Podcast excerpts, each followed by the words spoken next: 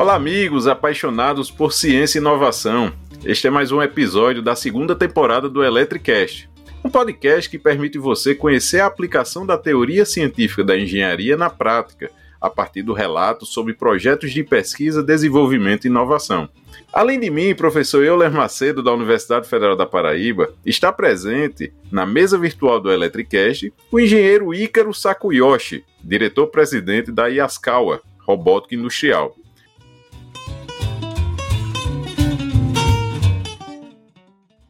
Conheça agora o nosso convidado. Ícaro é engenheiro mecatrônico e possui pós-graduação em administração de empresas.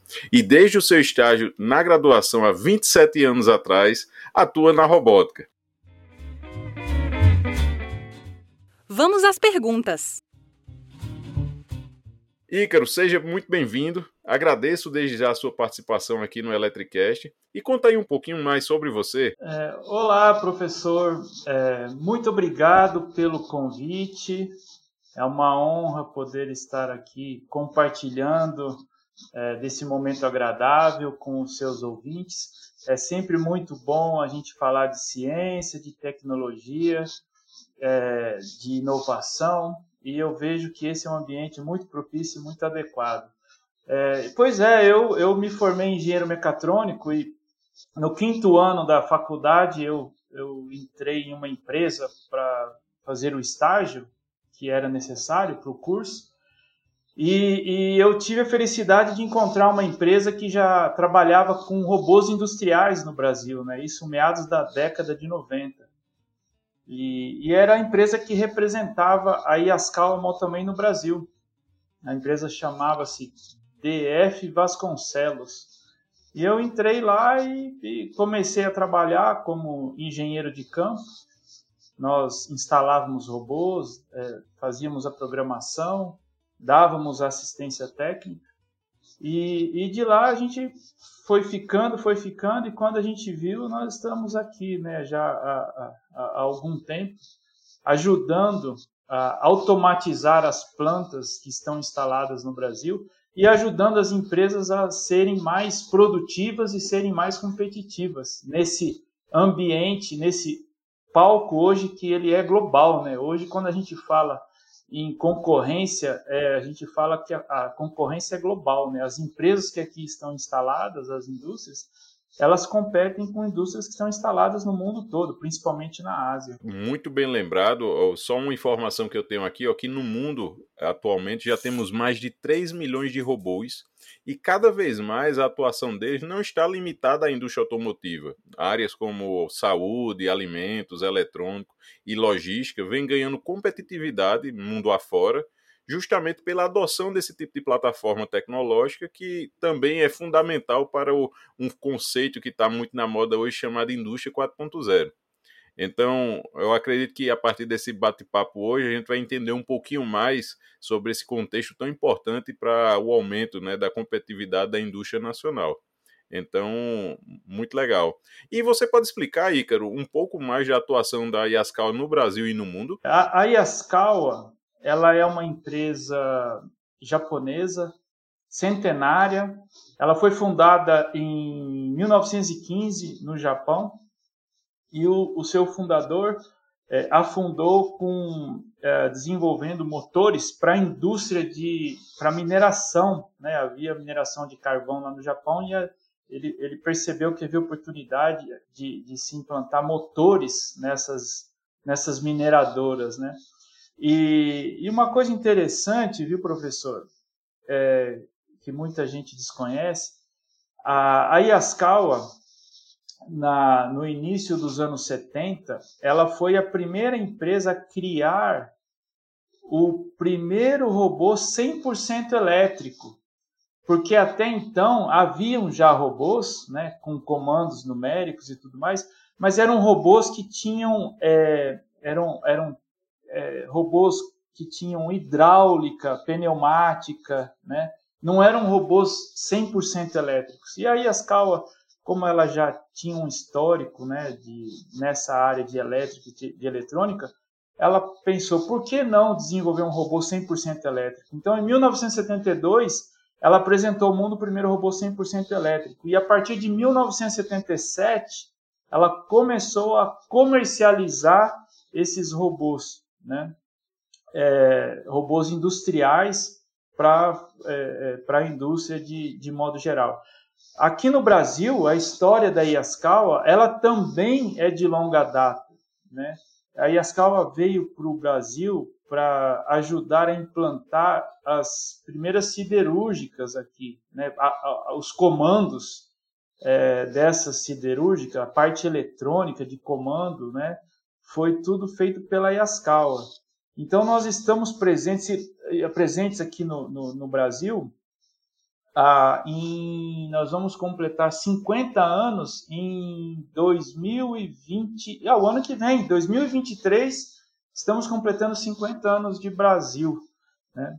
A empresa tem várias linhas de atuação, mas as principais dela, professor, nós temos a linha de é, inversores de frequência, é, servomotores né, e controladores de movimento, é, nós temos a, a parte de robótica, que é a área que nós somos responsáveis aqui no Brasil.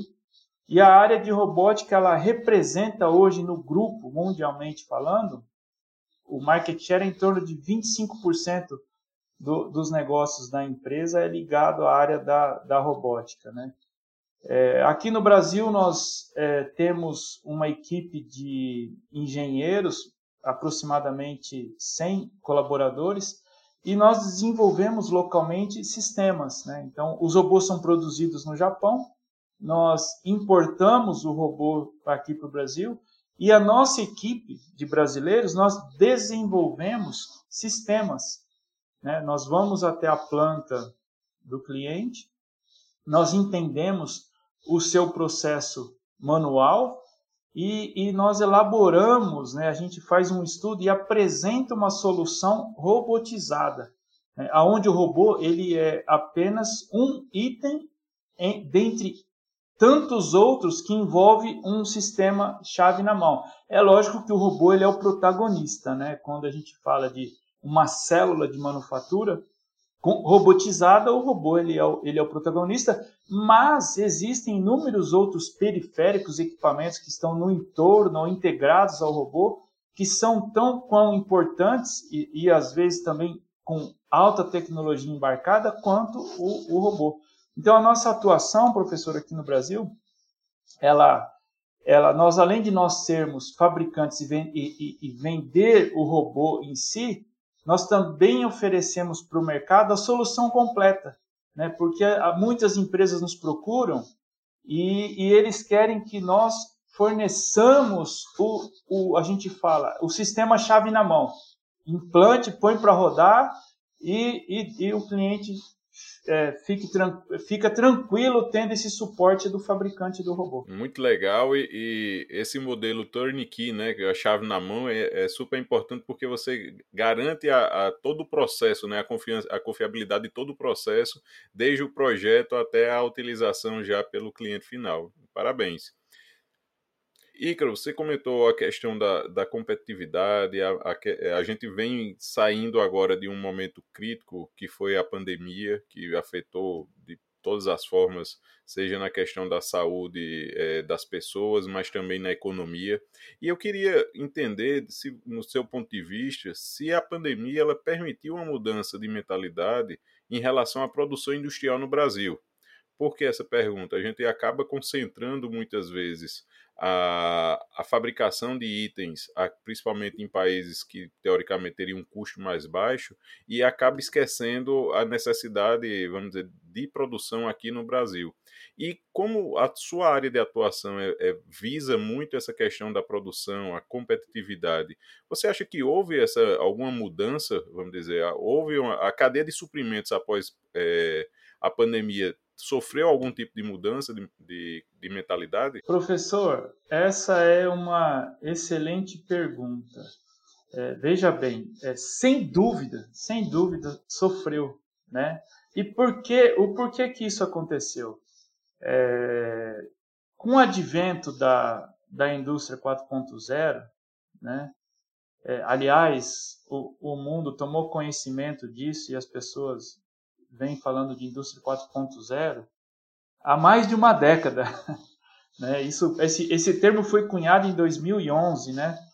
mas aqui no Brasil, é, há uns, as empresas tomaram conhecimento e é, começaram a correr atrás, o que, que eu posso fazer para tornar a minha planta, é, transformá-la num padrão 4.0, né? É, essa discussão ela, ela vem acontecendo, as pessoas nos procuram, os estudos são feitos, é, possibilidades são inúmeras, mas é, tomadas de decisões e, e, e, e, e ações concretas, elas, elas estavam ainda um pouco tímidas né, até, até a pandemia.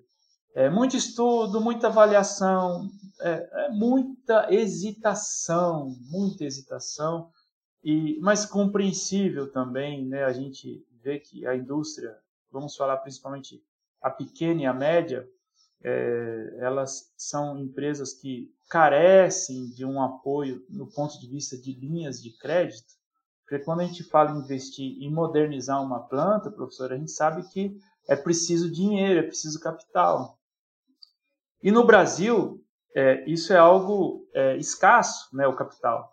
É, escasso porque ele é muito caro, o custo do capital é muito caro. Então, quando um pequeno, uma, empresa, uma indústria pequena e médio porte, ela, ela bate a porta de um banco de varejo para pedir um empréstimo, o, o banco é, ele torce o nariz, né? E quando ele está disposto a emprestar, ele, ele cobra uma taxa de juros que é pornográfica, né? É, é, é, é uma taxa de juros que é incompatível com o, o, o, os países de primeiro mundo, né? Porque de novo, quando a gente fala em competição e a gente fala em competitividade, a competitividade não se dá mais regional, a competitividade é global, né? Então, é, obviamente, quando uma, uma empresa vai investir na sua na sua modernização, ela, ela precisa ter acesso à taxa de juros de países de primeiro mundo, né? E que são juros é, que algumas vezes são até subsidiados pelos seus governos. E aqui no Brasil isso não acontece, apesar de nós termos um BNDES, Banco Nacional do Desenvolvimento Social. Mas o BNDES ele prefere emprestar dinheiro para os grandes, né? Então existe aí uma miopia por parte é, dos gestores com relação a para quem emprestar o capital. Então, voltando a essa questão da. É, isso independe de governo, tá, professor? É, independ, independ, é, é, é, no Brasil sempre foi assim. Né? O BNDES, historicamente falando, é, nos, nos governos passados, né? É, mesmo no atual governo, eles sempre deram mais preferência para as grandes empresas. As grandes empresas elas não precisam de dinheiro, quem precisa é o pequeno e o, e o médio. Né? Mas é, o que, que, aconteceu? Quando veio a pandemia, as empresas tiveram que parar as suas produções é, forçadamente, né, por conta da, dos lockdowns e, e, e com, na tentativa de conter a contaminação elas perceberam que se elas estivessem no nível de é, mais automatizadas e mais robotizadas, adivinha, elas poderiam produ continuar produzindo com uma quantidade de, limitada de pessoas em suas plantas, né? Então isso fez com que houve uma busca, né, é, muito grande pela robotização. Nos países é, de primeiro mundo, a escala é muito maior do que aqui. O Brasil ainda a robótica no Brasil ainda é embrionária. Né? Eu digo que é embrionária porque ela ainda não nasceu. Depois, eh, mais à frente, a gente pode falar um pouquinho sobre isso. Mas ah, despertou, né? Aquelas pessoas, as empresas que estavam estudando, pesquisando, avaliando. Quando veio a pandemia, aí eles começaram a correr atrás do prejuízo. Não, vamos, vamos automatizar, vamos colocar robô, vamos, é, vamos é, reduzir o número de pessoas nas fábricas de tal modo que a gente consiga a ter uma produção com o menor número de pessoas possíveis dentro das plantas, né? Então foi um movimento que acabou acontecendo de uma maneira um pouco que forçada, né? Mas está sendo bacana porque é, é, finalmente as, pessoas, a, a, as empresas entenderam que sem a automação, sem a robotização, não há como aumentar a produtividade ou voltar a ser competitivo é, como nós éramos no, no, passado, quando a automação não era algo tão importante como se tornou hoje em dia. Muito legal. Do ponto de vista, você falou a questão do, da robotização ainda está embrionária, então eu queria fazer até aproveitar esse, esse link. E a indústria 4.0 no Brasil, em que pé está também, assim, no seu ponto de vista? Ainda está embrionário ou já é realidade em alguns setores ou, ou indústrias? Então, professora, a gente, é, nós temos, é, assim, duas, a gente pode classificar de duas maneiras, né? A, a indústria é, automotiva, a indústria automotiva, até o professor comentou é, no início do nosso bate-papo, é, ela sempre foi o, a engrenagem motriz da robótica, no, falando no mundo todo, né? inclusive aqui no Brasil. Então, o setor automotivo, ele durante muito tempo, ele representava algo em torno de 70% do consumo de robôs no mundo era, eram voltados para o segmento automotivo. Né? E os outros 30% para, vamos chamar assim, de não automotivo. Tudo que é fora do, do mundo automotivo. É, hoje, é, lá fora, né, vamos falar é, de uma maneira, nos países industrializados e desenvolvidos, é, essa, é, essa balança ela já está ali em torno dos 50-50. Né?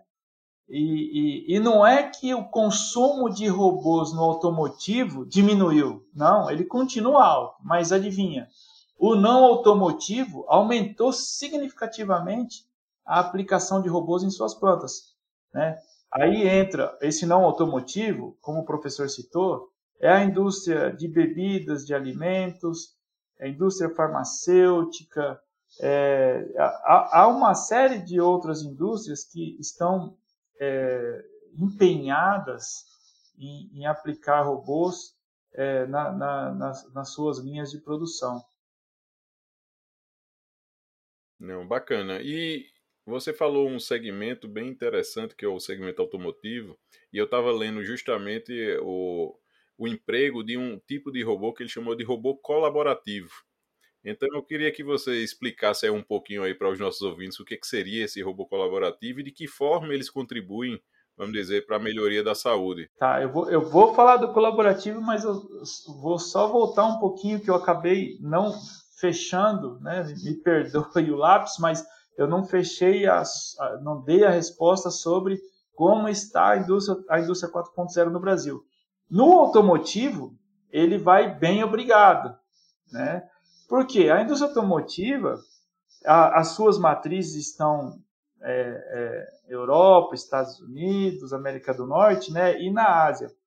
E, e, e o que eles desenvolvem, né, o que eles aplicam nas suas matrizes, é, na medida do possível, eles replicam nas subsidiárias mundo afora.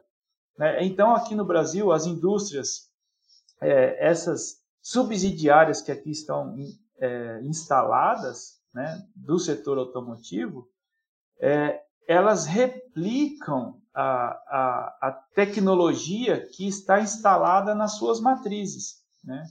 E aí entra tudo de bom e do melhor que a gente tem na indústria 4.0. Só que quando a gente sai desse universo automotivo, aí a gente entra na realidade brasileira. Né? A realidade brasileira é a gente ainda está na indústria 2.0. Né?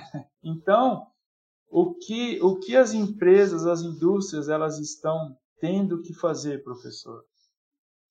Elas estão se vendo obrigadas a saltar de uma indústria 2.0 para uma 4.0. Né? Então, é, é, é, isso, isso é um salto bastante significativo, porque a indústria ela ainda carece de um, amadurecimento é, na parte de, de, de utilização de automação. Quando a gente fala de automação, não é apenas o robô, né? E agora elas estão se vendo obrigadas a implementar a 4.0, que nada mais é do que a convergência das tecnologias que hoje estão disponíveis na área industrial, e elas estão se vendo obrigadas a, a fazer isso a, a, a toque de caixa. Né? Agora, voltando pro, fazendo um link já com a, a próxima pergunta do professor, e o robô colaborativo, ele é parte da 4.0. Né? É, a indústria 4.0, é, as linhas as linhas de produção se tornaram é, mais lean, né? elas se tornaram mais flexíveis, elas se tornaram é, mais dinâmicas, é, com, com mais possibilidades de setups, com possibilidades de produzir mais itens numa mesma linha. E, e, essa dinâmica, essa flexibilidade, essa necessidade de ser mais lean, né, o famoso lean manufacturing, é, ele acabou é, ela acabou gerando a necessidade de, de haver robôs trabalhando ombro a ombro ao lado de postos de trabalho onde nós temos seres humanos. E como isso poderia ser possível com robôs, os robôs industriais tradicionais? Né? Não, não era possível. Então criou-se é, é, é, um produto onde ele tem baixa energia, ele se movimenta numa, em velocidades menores, eles possuem mais sensores em seus braços, né? e o ser humano pode trabalhar ao seu lado, sem com que haja risco é, sem, é, de, é, de ferimento, né? ou de, de acontecer algum acidente. Como eu disse, eles trabalham em velocidades menores e eles possuem sensores, né? os nossos produtos, eles possuem sensores nos seus braços e, e, e, e, quando existe uma sobrecarga ou existe ali o, o, o, robô sente que o torque dele ele houve um, um, um, aumento, ele para, né? evitando com que haja uma colisão com uma pessoa, por exemplo, e acabar causando uma, uma lesão. Né? Então, a indústria 4.0 ela também está diretamente ligada a essa a chegada desse robô colaborativo de tal modo que ele possa trabalhar lado a lado com seres humanos. E você comentou, Ícaro, durante sua fala, que é, a indústria 4.0 nada mais é do que um conjunto de tecnologias né, que são agrupadas. Eu costumo chamar de tecnologias habilitadoras. No teu ponto de vista, o que é que o profissional ou estudante que se interessa pelo tema, ele deve conhecer quais são essas tecnologias hoje que está no, no radar da Yaskawa e que você vê que faz uma diferença no mercado? Então, professor, nós temos, quando eu falo dessa convergência de tecnologias, eu me lembro nas feiras que a, a gente sempre, todos os anos nós fazemos feiras, né? agora com a, com a pandemia foram dois anos sem, sem haver feiras, né? Mas agora houve uma recentemente, foi um sucesso, o pessoal estava ávido a poder voltar. A poder voltar. Eu tive participando da, da eu não sei se é essa Isso, que você falou, que foi, foi uma empresa é uma bem grande em Isso, São Paulo e foi bem interessante. E vi essa, vários robôs sim da, da Yaskawa. É, essa aí mesmo. Você viu que o pessoal estava ávido para voltar a ter o contato, aquele papo tete a tete e ver de perto os equipamentos, o que tem de novo. Então, é, eu me lembro bem é, de uma feira que nós fizemos há uns mais de 15 anos atrás e nós apresentamos, nós fizemos uma integração, professor, de um sistema de visão. Nós colocamos uma câmera e essa câmera ela ela é, ela captava imagens de uma bancada de alguns objetos que tinham letras, né? E a pessoa ia ali numa, numa IHM touchscreen e digitava ali uma sequência né, dessas letras, uma frase, e o robô ele ia lá, essa câmera integrada com o robô, ele ia lá e, e montava essa sequência que a pessoa digitava. Né?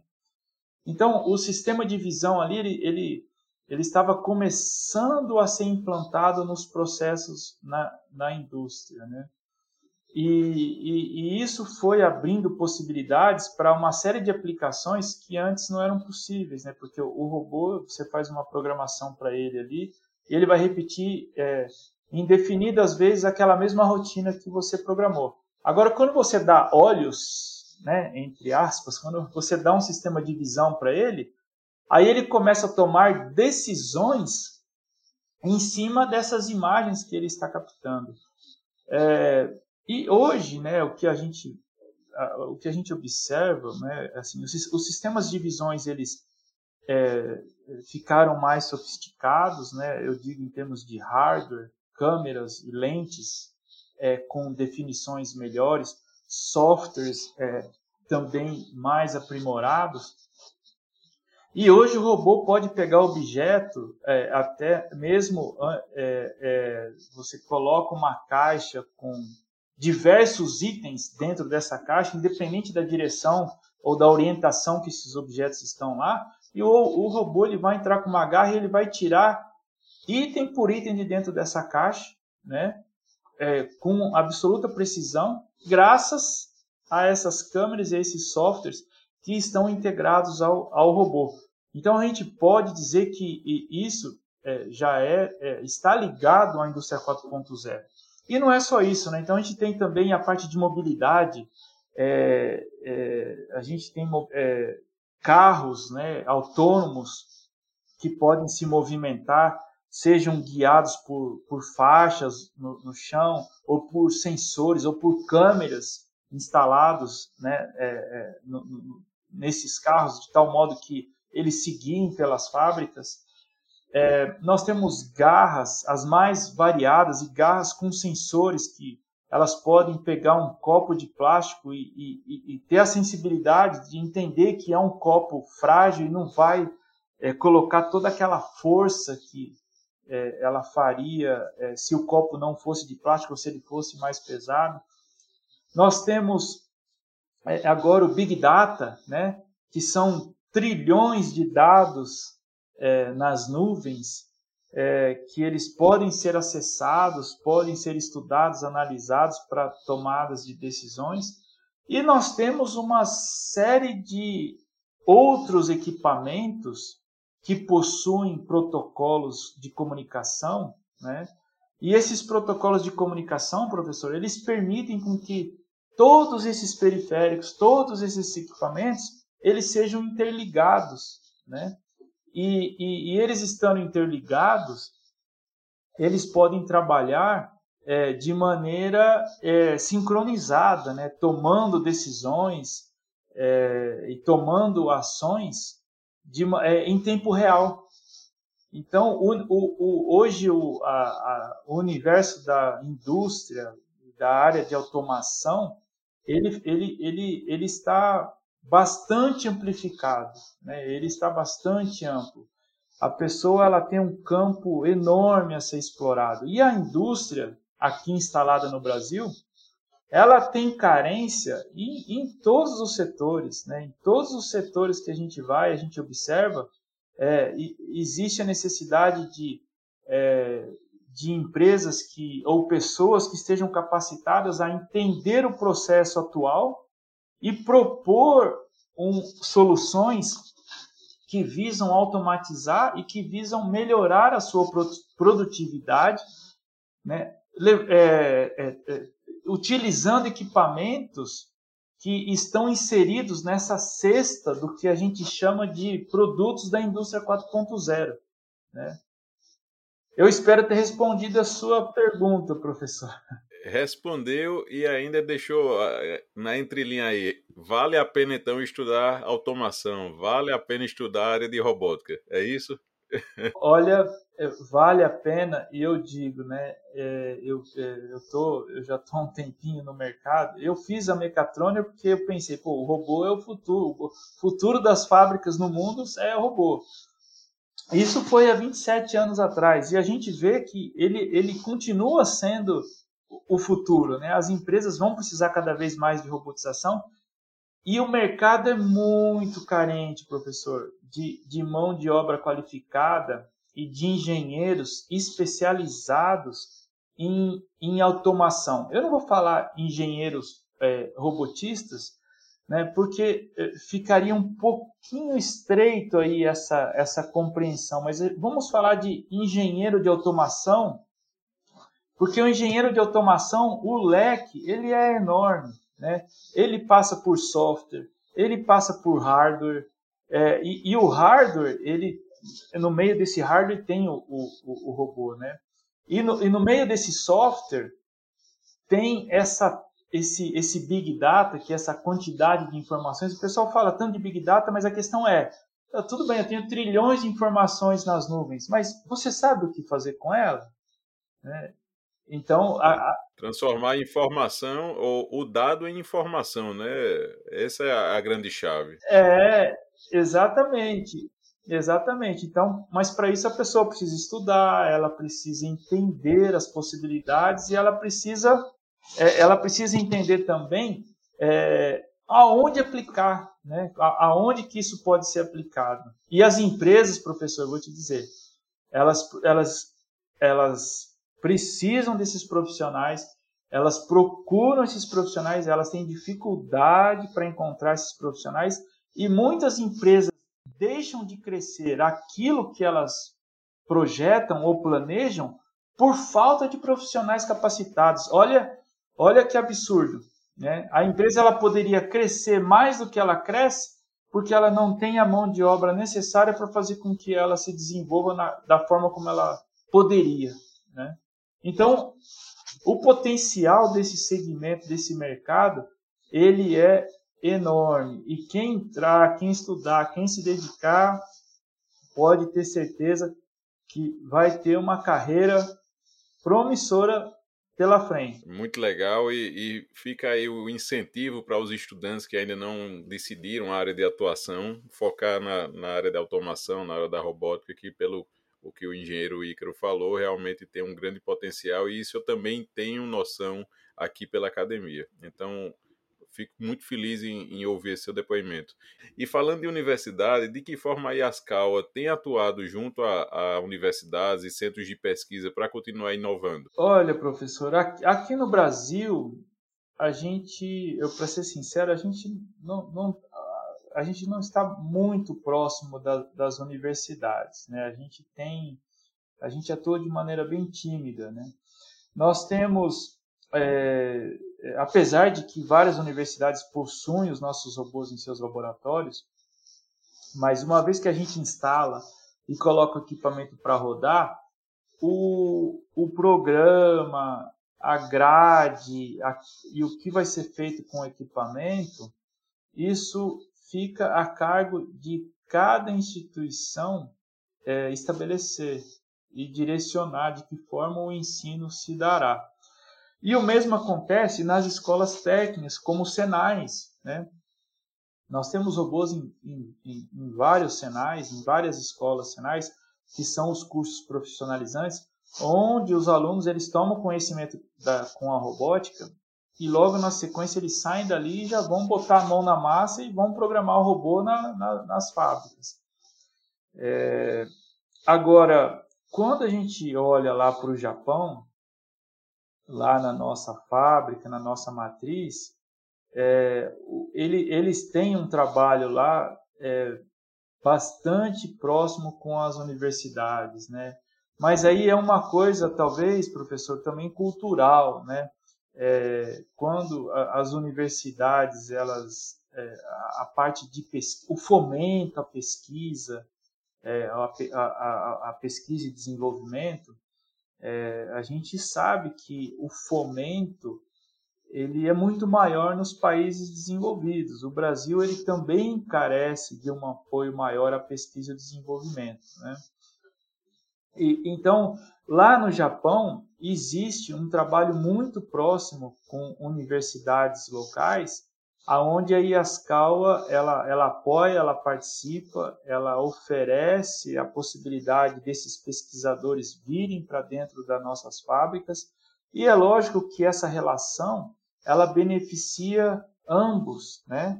Ela beneficia tanto a universidade que está ali na vanguarda, desenvolvendo novas tecnologias e que eventualmente podem ser implantadas e, e, e, se tornarem comerciais né, para o fabricante de determinado equipamento, no caso, falando de robôs. Né? E, e, a sociedade se beneficia disso também. Né? Quando, quando a gente tem esse ambiente fértil e um ambiente que ele dá possibilidades para as pessoas investirem e se dedicarem à pesquisa e à tecnologia, isso acaba beneficiando a todos. Muito bom e, e interessante essa tua abordagem, ponto de vista, e, e vejo que realmente é necessário sim haver um estreitamento da relação entre academia e indústria no Brasil, tanto do, do por conta do, do fomento, mas também das empresas se abrirem e as universidades também se abrirem a estar cooperando é, de forma conjunta. Até, para você ter noção, muitas vezes eu vejo que existe o dinheiro, existe a boa vontade, mas a, acaba ainda faltando a, a, conversa no tempo certo ou com, na mesma velocidade entre os entes, né? Mas bem legal e, e obrigado pelo teu ponto de vista. E, e já chegando aqui também, Ícaro, no, no finalzinho aqui do nosso episódio, eu queria saber que, o que é que você dá de dicas para os nossos ouvintes sobre tecnologias que, que estão no seu radar atualmente? O que é que você tem lido, estudado? Olha, professor, nós é, o que a gente observa é a parte de a parte de software, ela ela está cada vez mais relevante no ambiente industrial. Né? É, a gente percebeu aí ao longo dos anos, quando veio o advento da, da mecatrônica e houve e começou a haver essa fusão da mecânica com a eletrônica, é, é, foi um, um, um, momento ali onde que os, os mecânicos, genuinamente falando, é, se sentiram um pouco incomodados e, e, e, um, e um pouco com receio de tomar choque, né, por ter que mexer com eletricidade. E, o, e, os elétricos, eles também se viram um pouco incomodados em ter que sujar ali a sua cutícula com graxa, né? Mas é, essa, esse casamento da mecânica com a eletrônica, que aconteceu 30, 40 anos atrás, é, é, ela, ela, ela se desenvolveu e hoje isso migrou para o software. Hoje nós temos ferramentas de programação de robôs offline, de simuladores, é, que se faz tudo virtualmente, professor. Então, hoje a gente pode é, através de um PC, né, de um notebook, é, lógico, que, com uma certa capacidade de processamento, né, é, a gente consegue montar uma célula de manufatura 100% virtual. Né? Essa célula a gente pode simular ciclo de tempo, ergonomia do operador, é, o espaço ocupado, é, é, a, a, interferência entre os equipamentos que estão se movimentando, né? E tudo isso no ambiente virtual. O que, que isso o que, que isso significa? O que, que isso significa? Isso significa uma, um ganho de tempo numa implantação, porque quando a gente faz isso no mundo virtual, é, a gente consegue corrigir é, os problemas que acontecem, é, que aconteceriam no momento em que isso fosse se tornar, é, se materializar, né? Então, é, esses, esses, é, esses problemas de integração, de interferência, é, se tem que corrigir alguma coisa no ciclo, se tem que corrigir alguma coisa no layout, é feito tudo no mundo virtual, né? E quando vai para a construção, professor, é, já está tudo, a gente fala assim, boa parte está debugada, né? usando, é, vamos dizer assim, é, é, usando um termo debug do inglês, né? e abrasileirando ele, né? Então, isso ganha-se muito tempo e economiza-se dinheiro. Porque quando a gente vai implantar um sistema, os imprevistos surgem, né? E, e esses imprevistos custam dinheiro, custam tempo, né?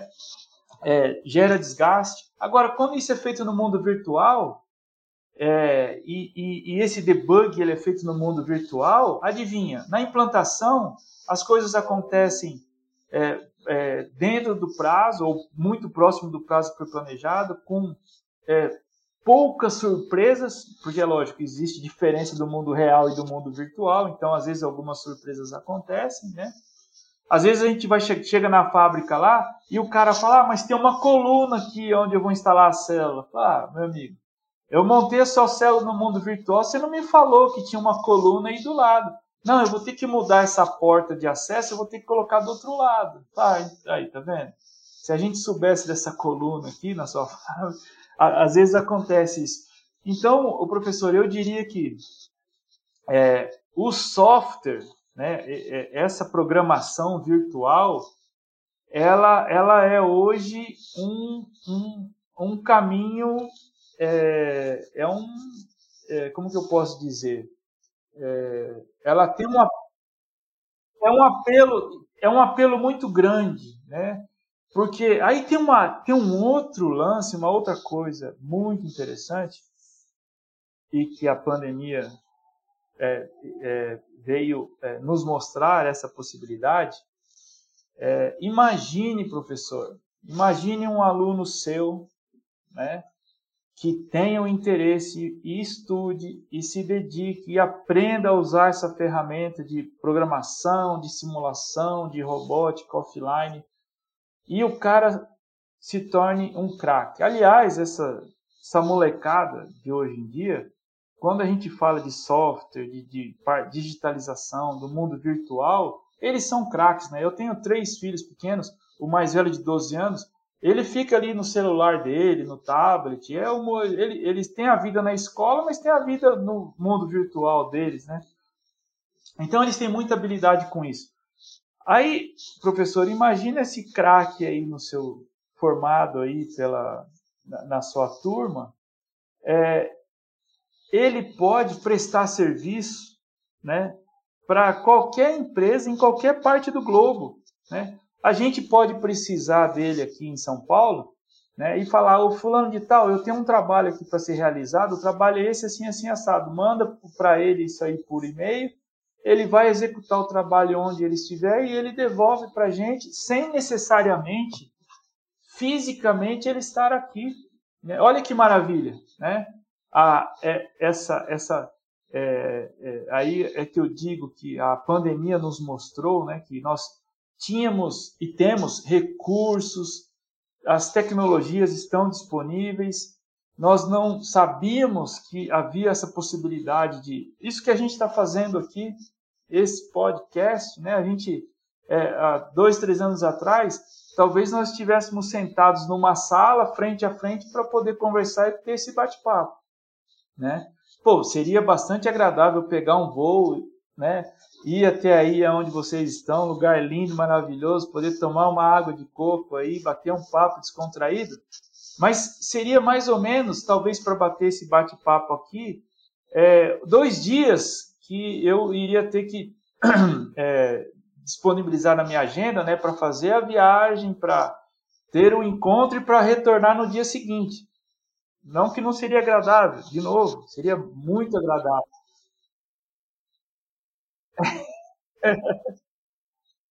Poxa, eu quero. Oh, vai, ser, vai ser um prazer aí poder visitá-los, com certeza.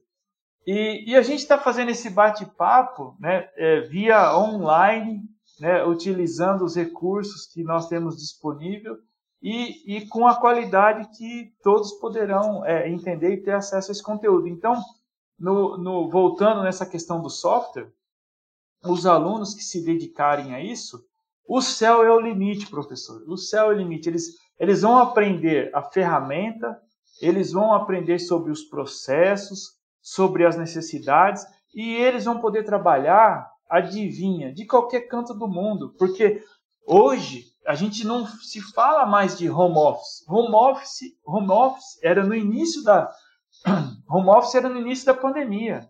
Agora a gente fala de é, office anywhere, né?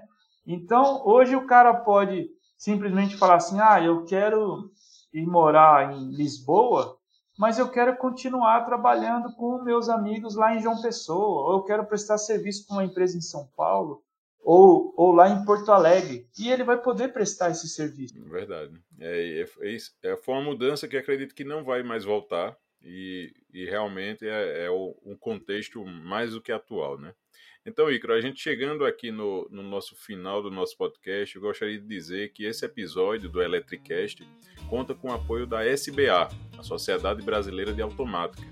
E para quem não conhece, a SBA tem um objetivo primordial de promover a ciência e a tecnologia de controle automático e suas aplicações em sentido amplo. Foi fundada em 1975 para atender às necessidades de intercâmbio entre os especialistas brasileiros, atuantes na área de automação e controle, e entre seus pares internacionais, representado pela International Federation of Automatic Control, IFAC. Então visite o site www.sba.org.br e conheça um pouco mais sobre áreas de atuação da sociedade. Então, Ícaro, muito obrigado pela sua participação. Foi um grande prazer aqui durante esse tempo estar aprendendo e vendo a, a importância de uma área tão relevante que para o, o desenvolvimento e ao aumento da competitividade aqui do nosso país. Então, caso o pessoal queira estender um pouco mais o contato e tirar dúvida com vocês, como é que eles podem te encontrar? Bom, foi rápido, hein, professor? A gente a gente começou o nosso bate-papo aí, quando a gente viu já se passaram quase uma hora, né? É muito, mas quando a gente fala de, de assunto assim interessante, acaba sendo bastante rápido. É, muito obrigado pela, pela, pelo convite, muito obrigado por esse bate-papo. É, gostei bastante das suas perguntas. Posso adiantar aí para os seus ouvintes, nós não combinamos nada e foi, saiu, foi tudo muito bacana, foi, foi. Se a gente tivesse combinado esse bate-bola aí, não teria saído da forma como saiu, professor. Né? Aquilo que eu te falei no início, ah, quanto mais natural, melhor. E olha só, que as perguntas, né, bastante perspicazes, de perguntas pertinentes, interessantes, né? Eu tenho certeza que, o, que os seus ouvintes farão bom proveito delas. É, o, o, pode entrar em contato conosco é, no, no, LinkedIn, né? No, nós temos a nossa rede social, pode procurar lá o meu nome, Ícaro Sakuyoshi, é, pode entrar na nossa, na nossa página www.motoman.com, é, ali nós temos ali uma série de informações, tem dados sobre é, a Iascawa no mundo, na América do Norte, a Iascawa no Brasil. É, tem bastante conteúdo nosso é, na internet, no YouTube, é, tem dados para contatos na, na, na, nossa página da, da internet. Como eu disse também no LinkedIn, é só nos procurar, mande a sua mensagem, a gente ficará feliz em poder responder e atender a todos. E quando estiverem em São Paulo, por favor, venha nos fazer uma visita. A nossa fábrica aqui está de portas abertas, mesmo para alunos, né? A gente tem um histórico é, de atender alunos, de atender professores da, das mais variadas escolas, né? Um amigo de longa data é o professor Reinaldo, que é, ele sempre leva os seus alunos lá da Poli para para conhecer um pouquinho da, do, do mundo industrial. É sempre um prazer recebê-los e nós estamos à disposição de todos. Muito obrigado, Ícaro. Espero, ouvinte, que você tenha gostado desse episódio tanto quanto eu. Então não deixe de enviar seus comentários, feedbacks pelas nossas redes, site, fanpage no Facebook, Instagram, tudo arroba Electricast. Ah, e me adicione também no LinkedIn, é só procurar Euler Macedo, ok? Muito obrigado e até a próxima.